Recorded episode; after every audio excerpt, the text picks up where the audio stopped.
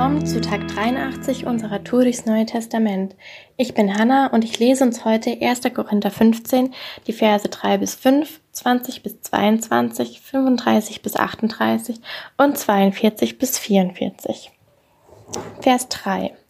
Ich habe an euch weitergegeben, was ich selbst als Überlieferung empfangen habe, nämlich als erstes und grundlegendes – Christus ist für unsere Sünden gestorben, wie es in den heiligen Schriften vorausgesagt war, und wurde begraben. Er ist am dritten Tag vom Tod auferweckt worden, wie es in den heiligen Schriften vorausgesagt war. Vers 20 Nun aber ist Christus vom Tod auferweckt worden, und als der erste Auferweckte gibt er uns die Gewähr, dass auch die übrigen Toten auferweckt werden. Durch einen Menschen kam der Tod, so kommt auch durch einen Menschen die Auferstehung vom Tod. Alle Menschen gehören zu Adam, darum müssen sie sterben, aber durch die Verbindung mit Christus wird ihnen das neue Leben geschenkt werden. Vers 35 Aber vielleicht fragt jemand, wie soll denn das zugehen, wenn die Toten auferweckt werden? Was für einen Körper werden sie dann haben? Wie kannst du nur so fragen? Wenn du einen Samen ausgesät hast, muss er zuerst sterben, damit die Pflanze leben kann. Du säst nicht die ausgewachsene Pflanze, sondern nur den Samen, ein Weizenkorn oder irgendein anderes Korn. Gott aber gibt jedem Samen, wenn er keimt, den Pflanzenkörper, den er für ihn bestimmt hat. Jede Samenart erhält ihre besondere Gestalt. Vers 42 So könnt ihr euch auch ein Bild von der Auferstehung der Toten machen.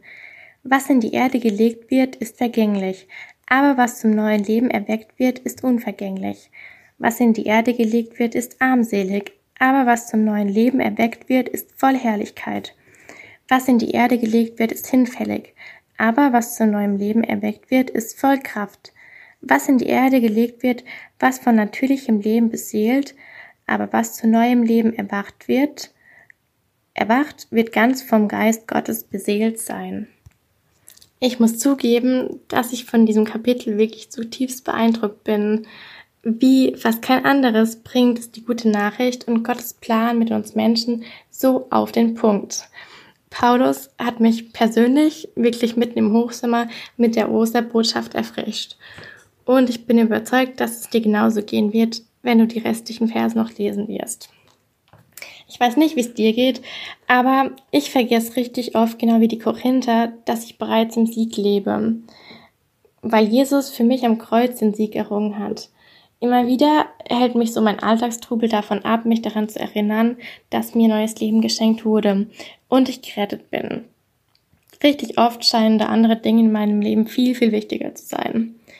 Wenn ich dann aber lese, wie sich Gottes Prophezeiungen durch Jesus erfüllt haben und dass ich auf eine Auferweckung nach dem Tod hoffen darf, dann gibt mir das richtig, richtig viel Mut, weiterzumachen und mich in meinem Alltag immer wieder daran zu, zu erinnern.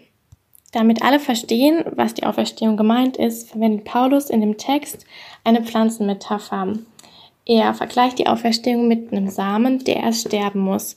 Und erst dann, wenn er keimt, kann Gott ihm den Pflanzenkörper geben. Dabei beschreibt er, dass jeder Pflanzenkörper anders ist, weil es verschiedene Samenarten gibt. Und genauso ist es auch mit der Auferstehung.